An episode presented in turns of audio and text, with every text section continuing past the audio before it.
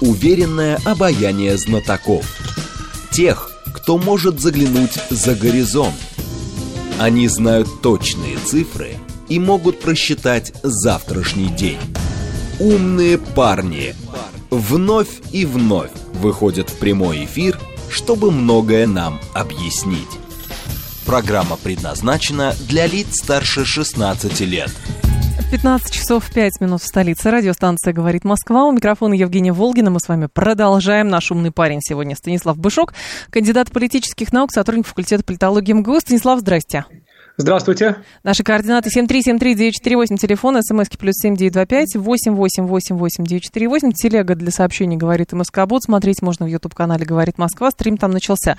Давайте начнем с Эрдогана, который заявил о пользе продолжения консультаций с ООН по снятию препятствий для экспорта российского зерна и удобрений. А не бессмысленны ли это затея продолжать консультации с учетом того, что и аммиакопровод уже из сделки выбывает постепенно, так и не войдя в нее, ну и все остальное, там, требования России игнорируются, Эрдогана вроде выбрали, и зачем эта сделка дальше нужна?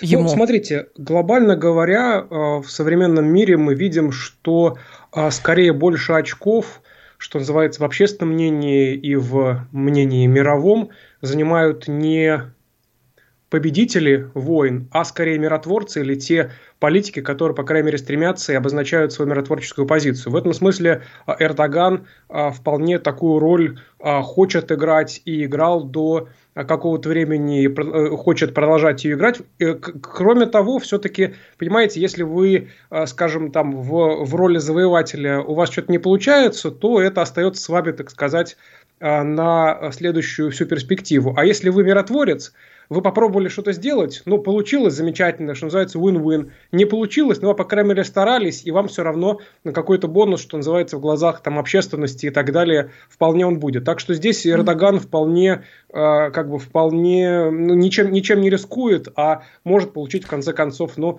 э, в конце концов, каждый человек, даже там политик, даже а мудрый политик, многолетний лидер страны, все-таки он хочет а, доброе слово, оно и кошке приятно, вот, а когда политика, э, там его, скажем так, кто-то, по крайней мере, выразит благодарность, что этот политик предлагал какие-то мирные, мирные, мирные инициативы, или, по крайней мере, такие гуманитарные, если угодно, инициативы, но, опять же, хуже от этого ему совершенно точно не будет. Но, с другой стороны, а, мы же тоже настаивали, ну, российская сторона настаивала, что сделка нужна, просто нужно выполнять и а, российские условия, которые выдвигались, и несмотря на то, что они не выполняются, мы все равно в ней находимся. Ну, объяснялось это по-разному. Сначала нужно, э, сначала потому, что мы там за мир основаны на правилах, потом за то, что нужно помочь голодающим в Африке. Потом вот у Эрдогана выбора тоже надо ему помочь.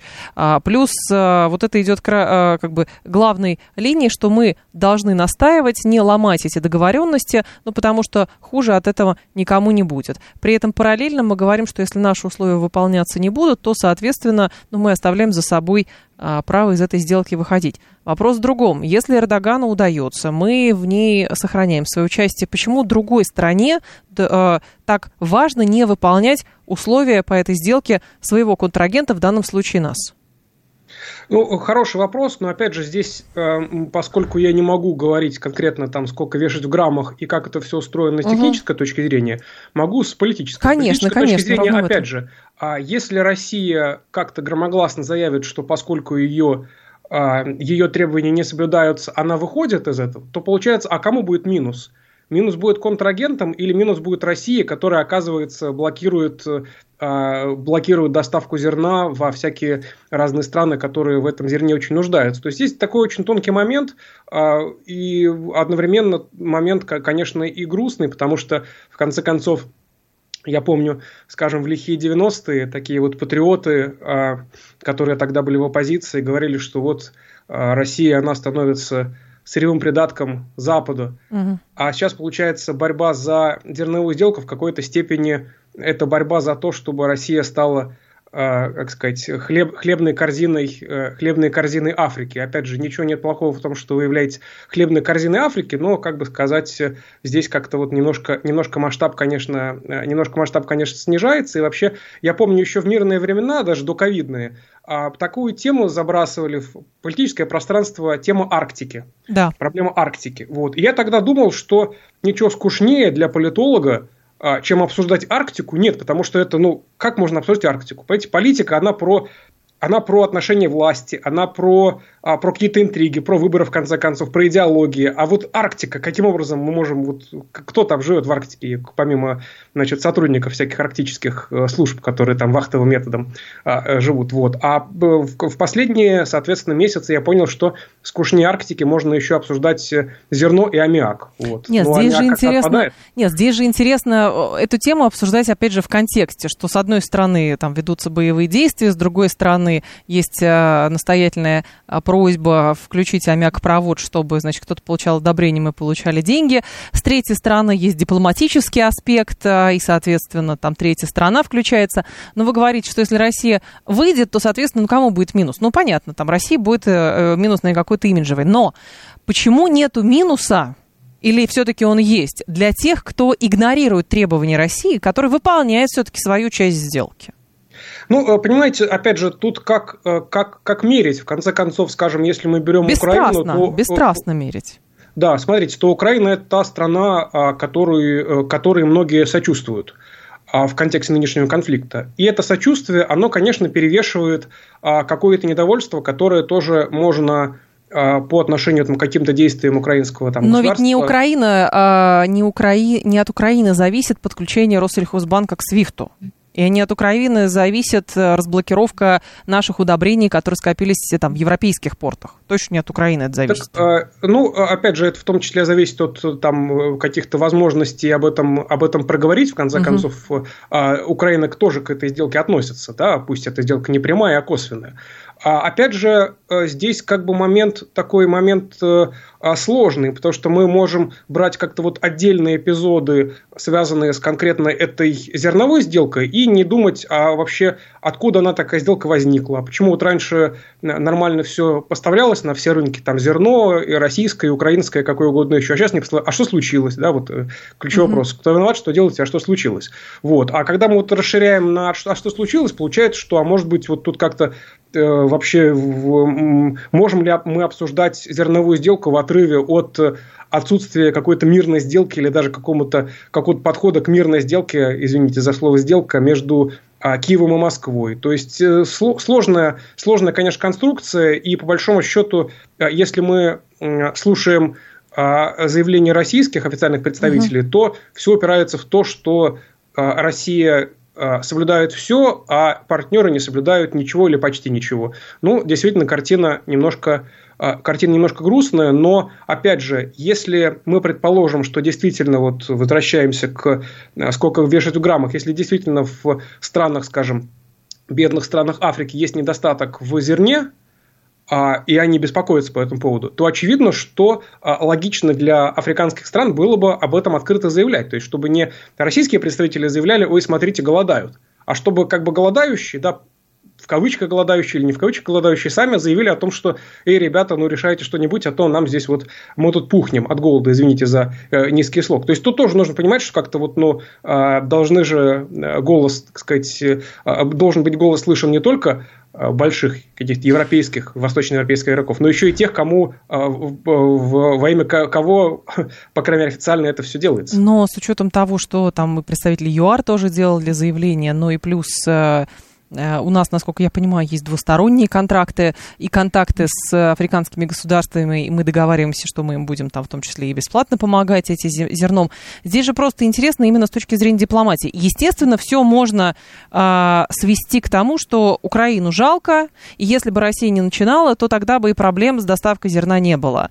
Но а, это, как кажется, упрощение процесса, потому что если бы все к этому сводилось, никакой бы зерновой сделки тоже не было бы. Вот, но по факту все равно она есть и ее сформировали. Есть Организация Объединенных Наций, которая как страна там, или гарант, не знаю, как наднациональный орган, который за этим всем следит. И наверняка, скажем так, по факту что мы имеем? Зерно возится, возится, но при этом Свифт не работает? Не работает. Может быть, это, конечно, мелочь даже и для нас здесь рассуждать, ведь можно там и без Свифта, как выясняется, торговать, ничего страшного не происходит. Но есть определенные пункты в сделке, на которые э, на реализацию которых не идет другая страна, которая тоже настояла на том, чтобы сделка была. Вот в чем дело. Это Вообще тоже это... очень любопытно. А, если, если концептуально подходить да. к этому вопросу, то это же вопрос, а, который поднимали еще а, люди, которые создавали сначала Лигу наций, а потом Организацию Объединенных Наций. Вопрос такой, а вот внутри своей страны, если вы нарушаете какие-то договоренности, какие-то контракты и так далее, то вы знаете, к кому обратиться, и вы даже знаете, что вам за, будет за несоблюдение контрактов. Вас там будут судить, в той или иной инстанции, угу. и вас могут там либо оштрафовать, либо посадить э, в тюрьму, это будет делать ваше государство. А если на уровне межгосударственных отношений, тем более, когда мы говорим про большие и сильные, относительно сильные государства, а кто тогда вас заставит, если вот вы межгосударственные, э, значит, не соблюдаете свои, значит, договоренности, а кто вас заставит? И здесь как раз-таки вопрос, э, неужели так уж плохо иметь какого-то мирового жандарма вот, или полицейского. Вот. А если его нет, то тогда вот такие ситуации возникают. В случае, скажем так, проявления доброй воли вот этих сторон контракта, да, угу. они идут в некий международный арбитраж, да, в шведский. Ну, вот. Насколько я знаю, пока никто туда не идет, но другого пути разрешения я пока, пока есть не вижу, если действительно а, имеет место вот, отсутствие выполнения контракта одной из сторон. Нет, и идут, но по другим темам, правда, не по зерновой сделке, насколько я понимаю, а конкретно по там, разрыву контрактов за поставки там, газа, насколько я понимаю, нефти, то есть разрыв контракта с европейскими а, контрагентами, которые покупали у нас что-то, а мы им что-то продавали. Но здесь в данном случае возникает вопрос, а на что сейчас способна Организация Объединенных Наций с учетом того, что в сухом остатке повлиять на другие стороны, чтобы значит, реализовывались российские требования, нет возможности. Санкции вводились против э, секторов российской экономики, отдельно взятых юридических, физических лиц. А, э, без санкций Совета Безопасности ООН, опять же, тоже вопрос, как, бы, как это рассматривать. И все сводится к тому, а какую роль имеет этот международный жандарм, в виде Организации Объединенных Наций, насколько он ведет себя беспристрастно и насколько все-таки его существование в нынешнем виде целесообразно, и ждет ли нас действительно какое-то переформатирование, ну потому что пока ситуация выглядит тупиковой. Ну, смотрите, я э, как раз-таки, когда мы говорим про международного жандарма или полицейского, мы говорим про страну. В том-то и дело, что ООН а, никогда не, э, эта организация никогда не была и не является жандармом. В том-то и дело, что есть какие-то а, а, координируемые ООН миротворческие миссии, но э, не более того. Тоже они скорее разводят стороны конфликта, чем, собственно, кого-то из них как-то активно карают. Вот. Э, и это тоже как бы такая история. А что лучше, чтобы а, вооруженные э, как бы э, группы были просто разведены по разные стороны, там, не знаю, одной и той же страны, если угу. это гражданская война, например, идет. И, или чтобы вообще этого не происходило, и кто-нибудь из них бы довоевал до победного конца, и тогда бы, по крайней мере, можно было, можно было идти дальше. А, но что касается а, критики в адрес ООН, она звучала и звучит. Другое дело, что поскольку, знаете, как в старом армейском анекдоте. Если вам не нравятся эти сборы, мы вам устроим более другие. Ну, понятно. А более других сборов не существует. Не существует какой-то другой организации, которая хорошая, которая знает, как, как использовать правильно морковку и, э, соответственно, соответственно, палку. Просто нет их. Вот есть ООН и есть э, какие-то меж, межстрановые договоренности, соблюдаемые или нет. Есть какие-то там отдельные организации, там, не знаю, ОПЕК, ЕАЭС, э, Шанхайская организация и так далее, но у них там свои, свои истории, они не заточены uh-huh. под конкретно а, того, что, то, чтобы заставить какие-то западные страны страны соблюдать, соблюдать э, условия зерновой сделки. Вот тоже такая история. Поэтому э, что будем делать с ООН? Ну, критиковать будем ООН, но поскольку другой организации нет, то вот, э, нет, вот так и будем. Здесь как раз-таки интересно, что, а, понятно, критика и так далее, то есть критика раздается и а, в случае того, если там, например, нашей стране не нравится, что делают другие страны, мы пытаемся войти, но значит, через Организацию Объединенных Наций принять какие-то решения или выразить какое-то сомнение, вот, э, соответственно, мы критикуем ООН. С другой стороны, когда э, кому, какому-то другому участнику Организации Объединенных Наций не нравится там право вето России или Китая, они тоже говорят, что он несовершенно, давайте туда еще другие страны в Совбез пустим, чтобы было. Но при этом, при этом в базе. Много решений принималось через Совет Безопасности, а, которые, в общем-то, ну, оказывались э, на какой-то промежуток времени довольно эффективными и ценными. Так, может быть, не с этой стороны нужно смотреть на функционал ООН, а с точки зрения того, что как бы организация в целом может и в чем она полезна? Ну да, ну конкретно, да, если мы возвращаемся к исходному вопросу, то а, конкретно в ситуации зерновой сделки, очевидно, она ничего не ничего может. Не может. Да?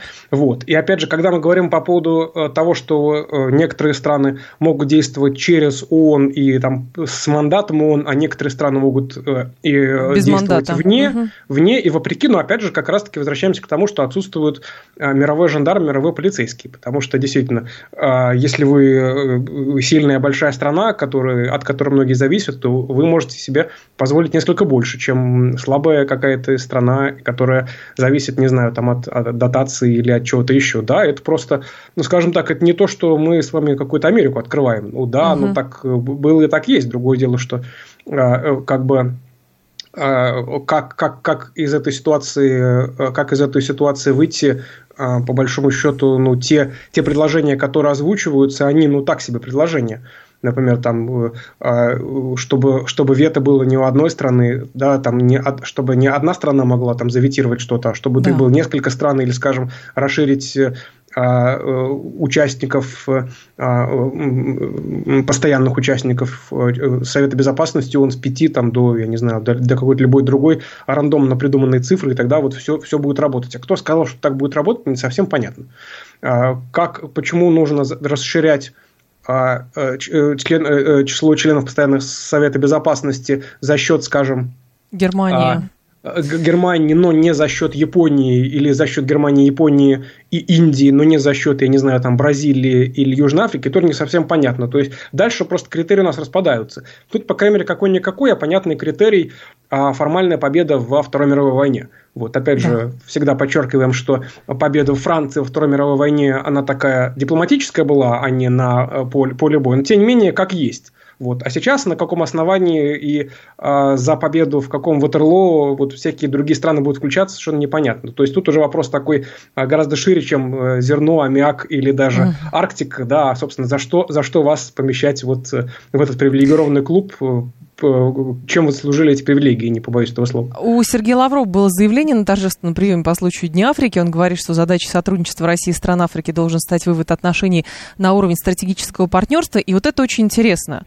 А, есть же очень много сейчас э, всяких посреднических миротворческих инициатив а, по поводу урегулирования российско-украинского конфликта. Там и план, значит, и позиция Африки была, и позиция Бразилии была, а позиция Индии была, Китая была. Тут про Ватикан тоже говорят, что есть что-то подобное. Но кажется, что все это выглядит очень ритуально, потому что, понятно, а, кризис очень травмирующий, и, естественно, как вы сказали, очень многие страны заинтересованы в том, чтобы оставить свой след в истории, что мы хотя бы пытались мы хотя бы с каким-то планом вышли.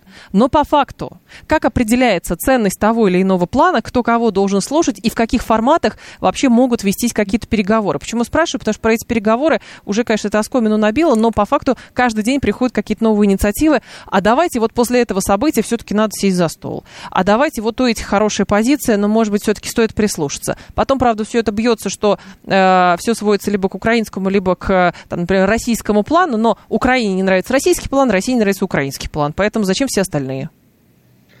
А, ну, действительно, э, как бы в, в более мирное время, в более мирных контекстах, может быть, такие вот э, негибкие, скажем так, подходы к переговорам, они дают какие-то положительные плоды. Угу. Опять же, читайте книгу, подписанную Дональдом Трампом «Искусство сделки». Там вот ровно про это он да. пишет, ну, точнее, гоустрайтер, который за него это все дело писал. Но, по крайней мере, Трамп в любом случае так, так именно и действовал и действует. Когда мы говорим про страновые истории, конечно, это а, совсем, э, совсем по-другому все работает. И опять же, действительно, э, как бы все-таки эмоционально немножко, немножко становится грустно, когда Африка или, скажем, кто-то, э, кто, кто же... Бразилия.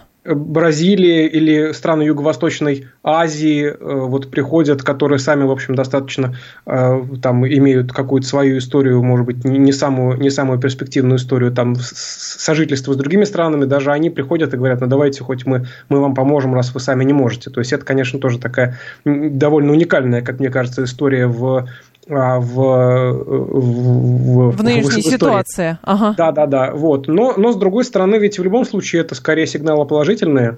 А, пусть это как бы такие положительные сигналы, мы говорим про оттенки серого, но тем не менее, почему, а почему нет? Почему нет? Почему, почему бы не, не прислушаться? В конце концов, ведь а, лучше так, чем, чем страны бы а, мира полностью объединились бы в какие-то там два или три непримиримых блока, которые поддерживали только бы в кавычках своего, хотя мы видим, там, скажем, на, а, на, если на, на, на примере России, то мы не видим какой-то такой однозначной поддержки позиции России по Украине вот со стороны там, Китая, например, да, Китай говорит скорее вот за, за мир и за переговоры, но не говорит, что Россия полностью права. А с другой стороны, все-таки западные союзники Украины, они в большей степени как-то вот ориентируются на то, что Украина права, и давайте из этого исходить. Почему, почему стороны не могут сесть за стол переговоров сейчас без э, посредничества Ватикана и так далее. Ну, знаете, если бы вот мы с вами были во главе одной страны или другой, мы бы, наверное, сели за стол переговоров и достаточно быстро бы, бы все решили. Но поскольку э, другие люди э, управляют странами, то они, видимо, считают, что возвращение за стол переговоров без каких-то предварительных условий это значит в лице, не знаю, оппонента или воображаемого или реального мирового сообщества, это признак какой-то слабости. Нужно сначала доказать на поле боя, что вы сильнее и ваша позиция более более а, увесистая, скажем так, угу. в переговорах, и тогда уже потом, потом за них садиться. Но а, вот Патрушев делал тоже заявление, он говорит, что руководители Украины были готовы заключить мирный договор, но отказались из-за давления Соединенных Штатов Америки. Мы с вами, ну, должны как бы анализировать эту речь, хотя доподлинно мы же не знаем, как на самом деле все было, кто на кого давил, кто на кого не давил, и почему все пошло так, как пошло. Хотя до этого бы, вот как сначала все очень бодро началось, вот, а потом об Стамбул как-то все запнуло запнулась очень сильно. Вот. Но вот эта история про давление, про то, что нужно говорить с кем-то другим, нежели говорить вот напрямую с тем, с кем сейчас э, ведутся боевые действия. А, это же тоже очень любопытная история. То есть, с одной стороны, те же самые Штаты говорят, что мы, в общем, не вмешиваемся, ну, просто вот оружие поставляем, деньги даем, так же, как и европейцы, вот, и, соответственно, пытаемся там, ну, а, что-нибудь на международной арене против России сделать, санкции вводим там и прочее, говорим, как, как Россия не права. А с другой стороны, как бы э, у нас, насколько я понимаю, есть четкое понимание, что с Украиной вести переговоры невозможно, надо вести переговоры с тем, кто влияет на Украину. Ну, здесь, видите, получается в некотором смысле а, перевернутая история по отношению к той истории, которая была связана с Минскими соглашениями. Угу. Просто напомню, что тогда история была такая. А Киев говорил, не хочу я э, вести переговоры с самопровозглашенными ДНР и ЛНР, потому что я понимаю, что мы понимаем, что за ними стоит Москва, зачем вы нам э, э, подсовываете каких-то непонятных людей, непонятно кем, назначенных, точнее, вами назначенных, да, когда мы хотим увести переговоры непосредственно с Москвой. А что Москва говорила тогда? Напомню, ничего не знаем, вот есть документ Минские угу. соглашения, вот есть э, подписи сторон, вот разговаривайте с Донецком и с Луганском напрямую. Вот. А сейчас ситуация, получается, она в некотором смысле поменялась. Да? То есть Москва говорит, это все ну, скажем так, некоторые спикеры российские, да, в том числе топовые, говорят, это все на самом деле Вашингтон, а, а Вашингтон говорит, ничего не знаем, вот есть Киев, когда он захочет сесть с вами стол переговоров, тогда мы его поддержим. Пока он не хочет, соответственно, мы, мы его будем но, поддерживать в этом Смотрите, но по сути, по сути, в общем, здесь есть какая-то логика, если отматывать назад и вспоминать э, вот эти вот переговоры, а, те же самые а, там до стамбульских, по-моему, тоже какая-то первая встреча была, после чего... На границе на границе это Укра... Украины и Украина, Да, после чего убили одного из э, представителей а, Украины, потому что а, с той стороны считалось, что он там представитель Януковича, а это значит там, в общем, что-то что пошло не так. То есть очевидно совершенно, что а, может быть и вариант такой был, но действительно что-то произошло, как а, один из вариантов некое внешнее давление, а давайте-ка вы не будете этим заниматься, потому что не надо. И все. И теперь мы имеем то, что имеем. То есть а, однозначно отметать тот вариант, что нет а, влияния какой-то третьей стороны, мне кажется, нельзя. Нет, нельзя совершенно точно, влияние есть. А, и а, другое дело, что, понимаете, когда у вас есть какая-то такая запутанная, непонятная угу. история, потому что действительно Украина, насколько я слежу, никогда а, прямо и как бы так адекватно не объяснила свой выход из переговоров а, которые намечались вот в первую там неделю конфронтации. Да. А, а те, те какие-то как бы заявления, которые делались, они очень странные. Ну, что-то вроде того, что ну ведь вы же на нас напали, как мы с вами можем вести переговоры? Ну, что-то в таком духе, то есть, как бы, а до этого, получается, вроде мир был, да, и просто так вот встретились на границе Украины и, и Беларуси, или, или, в, или в Стамбуле. Давайте после новостей продолжим. Станислав Бышок с нами, кандидат политических наук, сотрудник факультета политологии МГУ. Уверенное обаяние знатоков. Тех, кто может заглянуть за горизонт. Они знают точные цифры – и могут просчитать завтрашний день. Умные парни. 15.35 в столице. Радиостанция «Говорит Москва». У микрофона Евгения Волгина. Продолжаем. Станислав Бышок, наш умный парень, кандидат политических наук, сотрудник факультета политологии МГУ. 7373948, телефон прямого эфира. По международной у нас все, все тематика идет.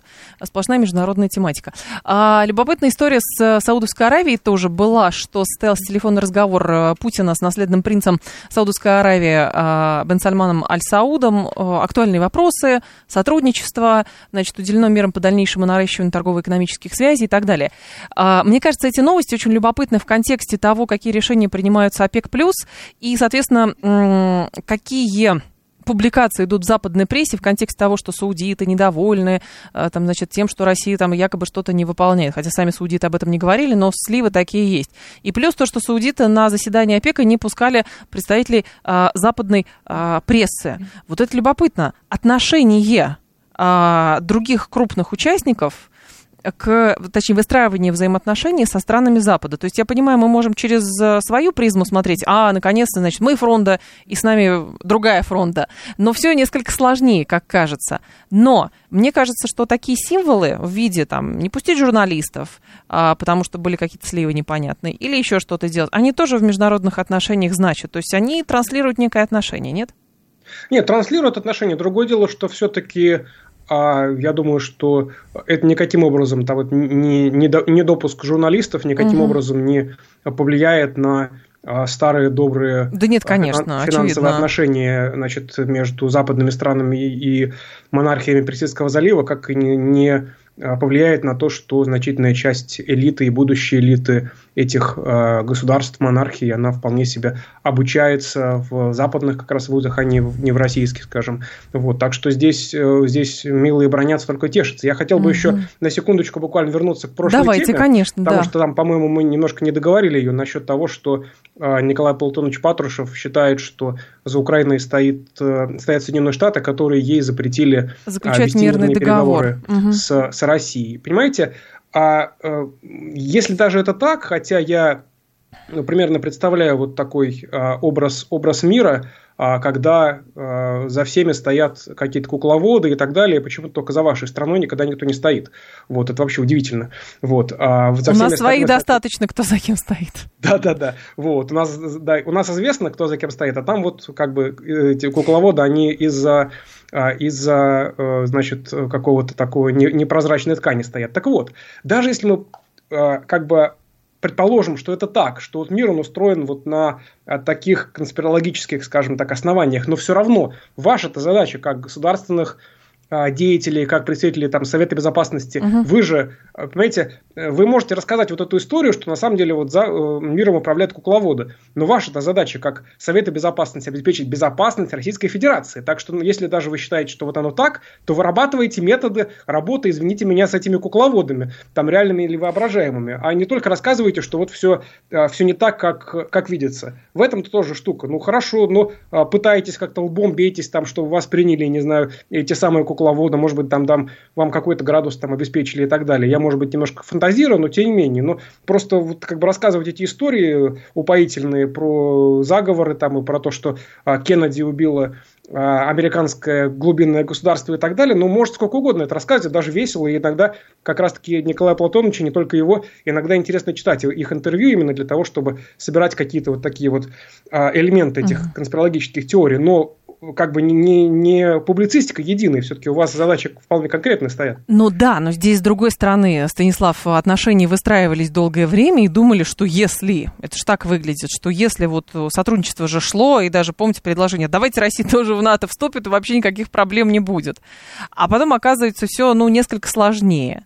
Вот, потому Кстати что... Говоря, да. да, потому что оказываются какие-то еще внешние факторы. То есть, условно, мир, он же не статичен в том-то и дело.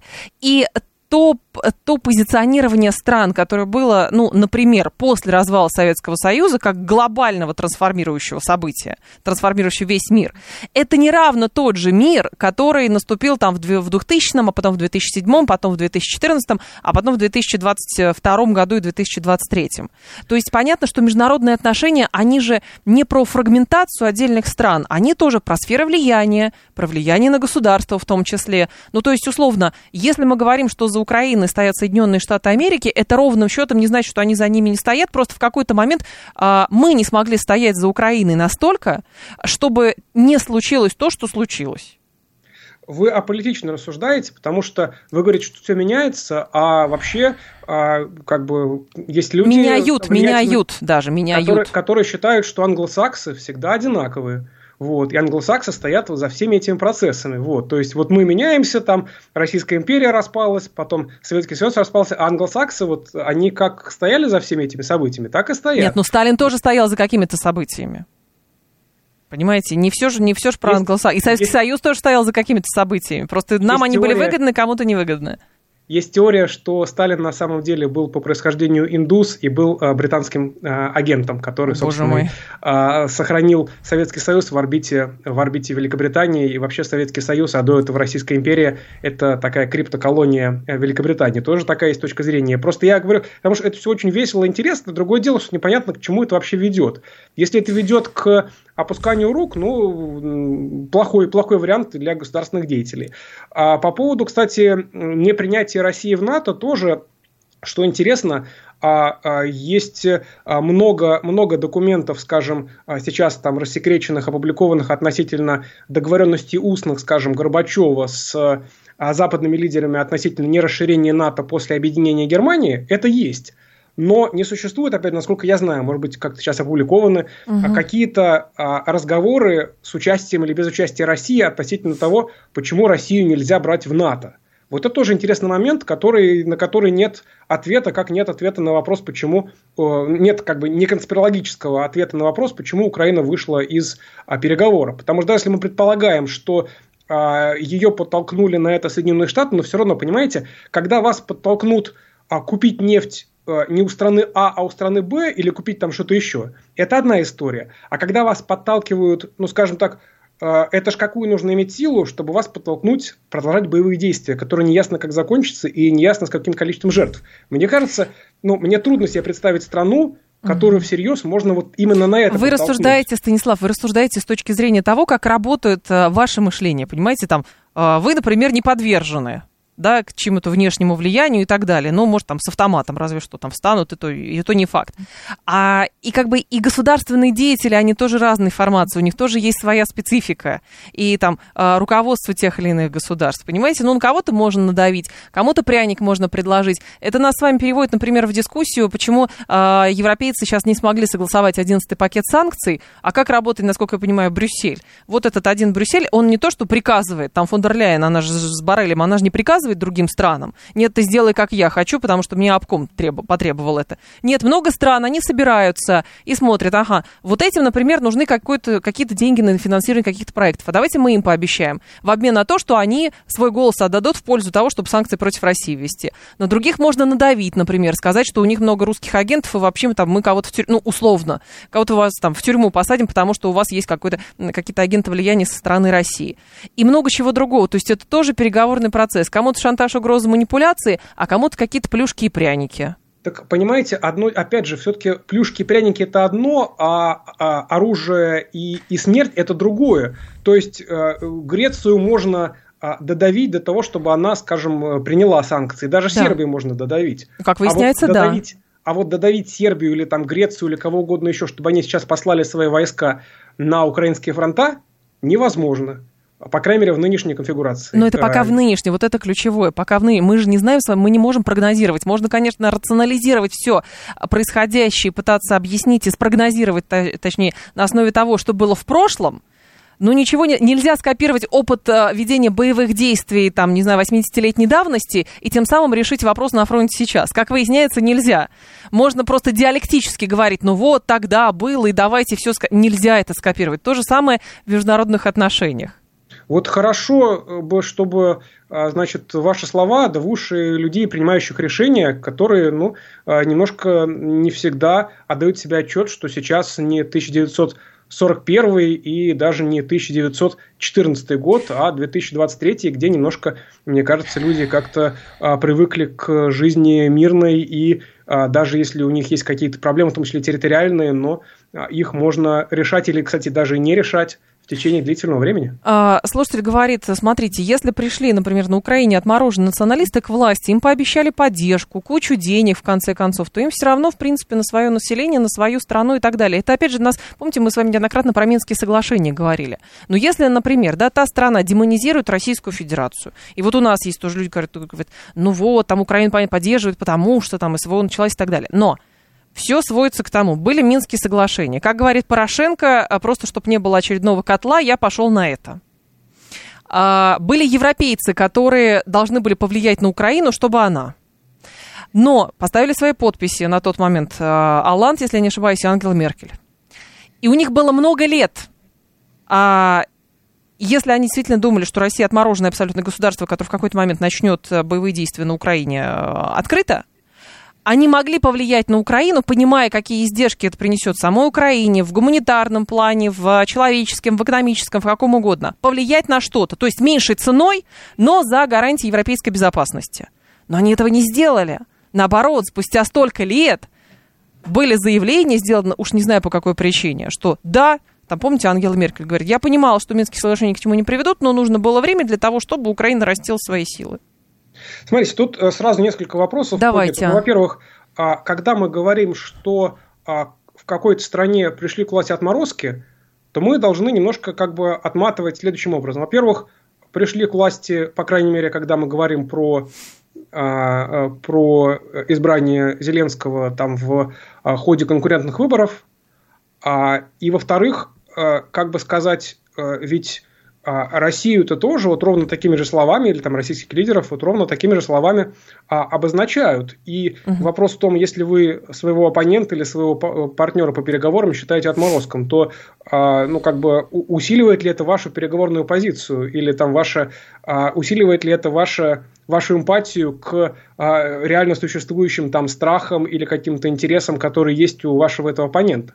Второй момент, все-таки по поводу этих заявлений и Оланда, и Меркель, угу. то тут действительно, во-первых, это мы же всегда, будучи там и простыми людьми, и политиками, мы, когда вспоминаем о своих прошлых поступках, мы их на самом деле не то чтобы вспоминаем вот фотографически, а, а мы их скорее реинтерпретируем, причем зачастую реинтерпретируем, исходя из нынешней конъюнктуры. Особенно, когда вы, опять Есть же, публичное такое. лицо, угу. говорите, а, я и как раз вот ровно это и хотел добиться. Поэтому вот все так, все так и было. Мы совершенно не знаем, э, какие вот в тот момент, в 2000 а, э, в начале 2015 года, э, что было в голове у этих стран. Но, опять же, а, проблема в том, такая вот трагедия а, древнегреческая практически, что по большому-то счету получается, что все так и вышло.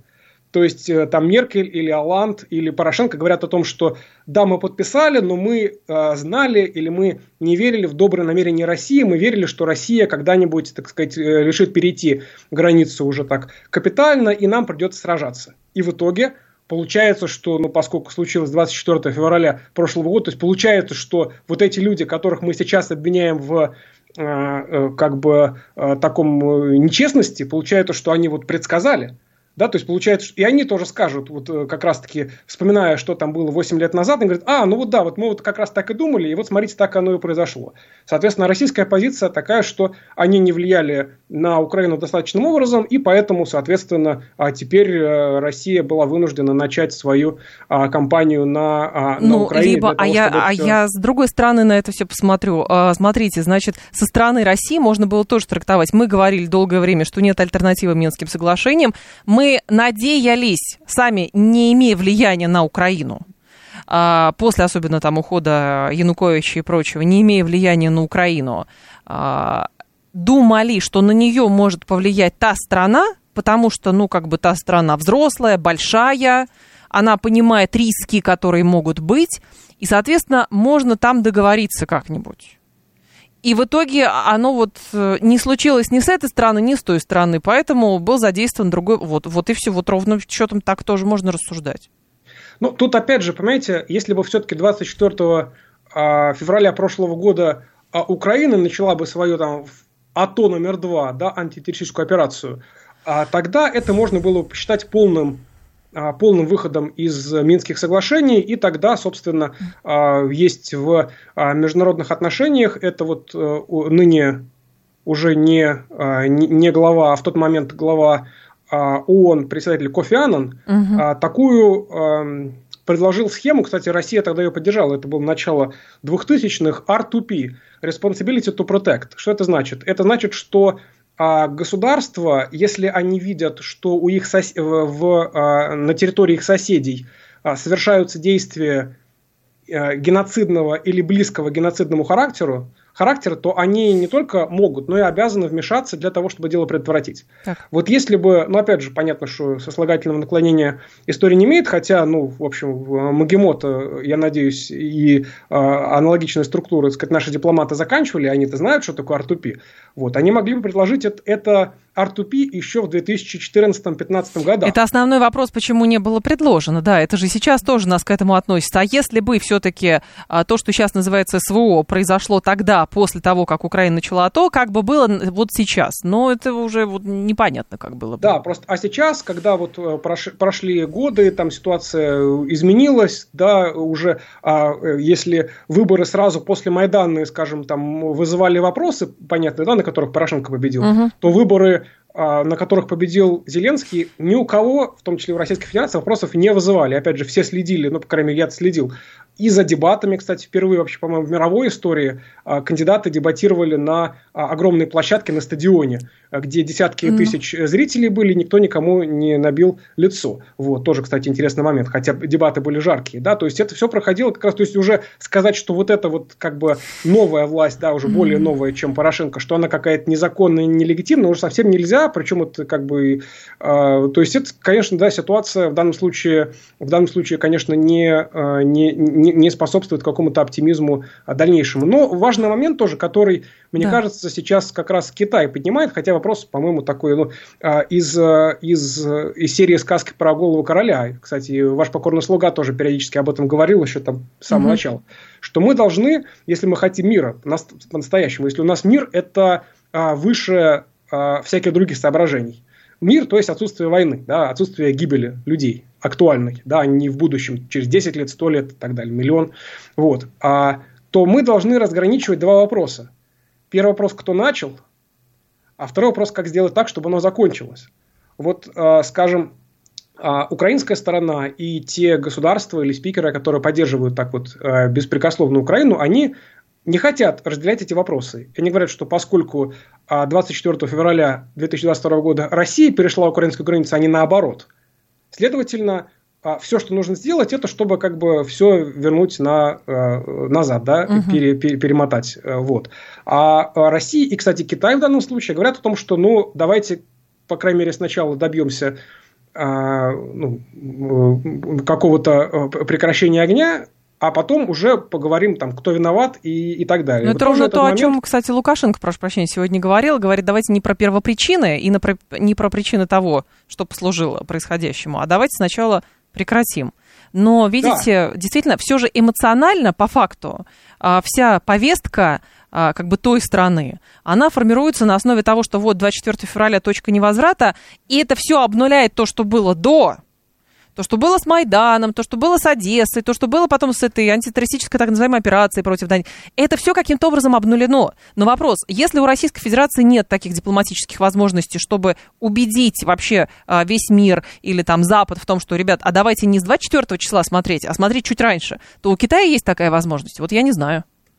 Ну, опять же, да, Китай здесь в хорошей позиции. С одной стороны, он а, предложил вариант Но это не дорожная карта, это просто такой набор, э, набор э, пожеланий, с которыми трудно спорить. Это позиция с другой просто, стороны, да. Позиция. С другой стороны, mm-hmm. еще и все-таки Китай, мы надеемся, что он учится на чужих ошибках, поэтому тут не было бы счастья, это несчастье помогло. А именно, мне кажется, что сейчас возможность какого-то силового решения со стороны Пекина тайваньского вопроса, по-моему, она отложена на в очень, в очень долгий ящик. Mm-hmm. 7373948. Один звонок успеем принять. Здрасте, пожалуйста. Добрый день, Сергей Алексеевич. Да, Сергей Алексеевич. Станислав, среди приоритетов внешней политики европейские направления длительное время, ну, начиная от концепции 2000 года, утвердилось uh-huh. на втором месте, следом за СНГ. Ну, сегодня, спустя 22 года, это недружественные страны, по сути, агрессивные и враждебные по отношению к России. Вот тот факт, что мы десятилетия целовались с Европой, экономически стали во многом от них зависимы, это результат чего? Неспособности прогнозировать внешнюю деятельность на перспективу или что-то другое? Спасибо большое. Спасибо. Кстати говоря, вот э, в начале года а, вышла новая редакция а, концеп... стратегии внешней политики Российской Федерации. Там как раз-таки меньшее внимание уделено а, европейскому направлению, больше внимания уделено так называемому глобальному незападу.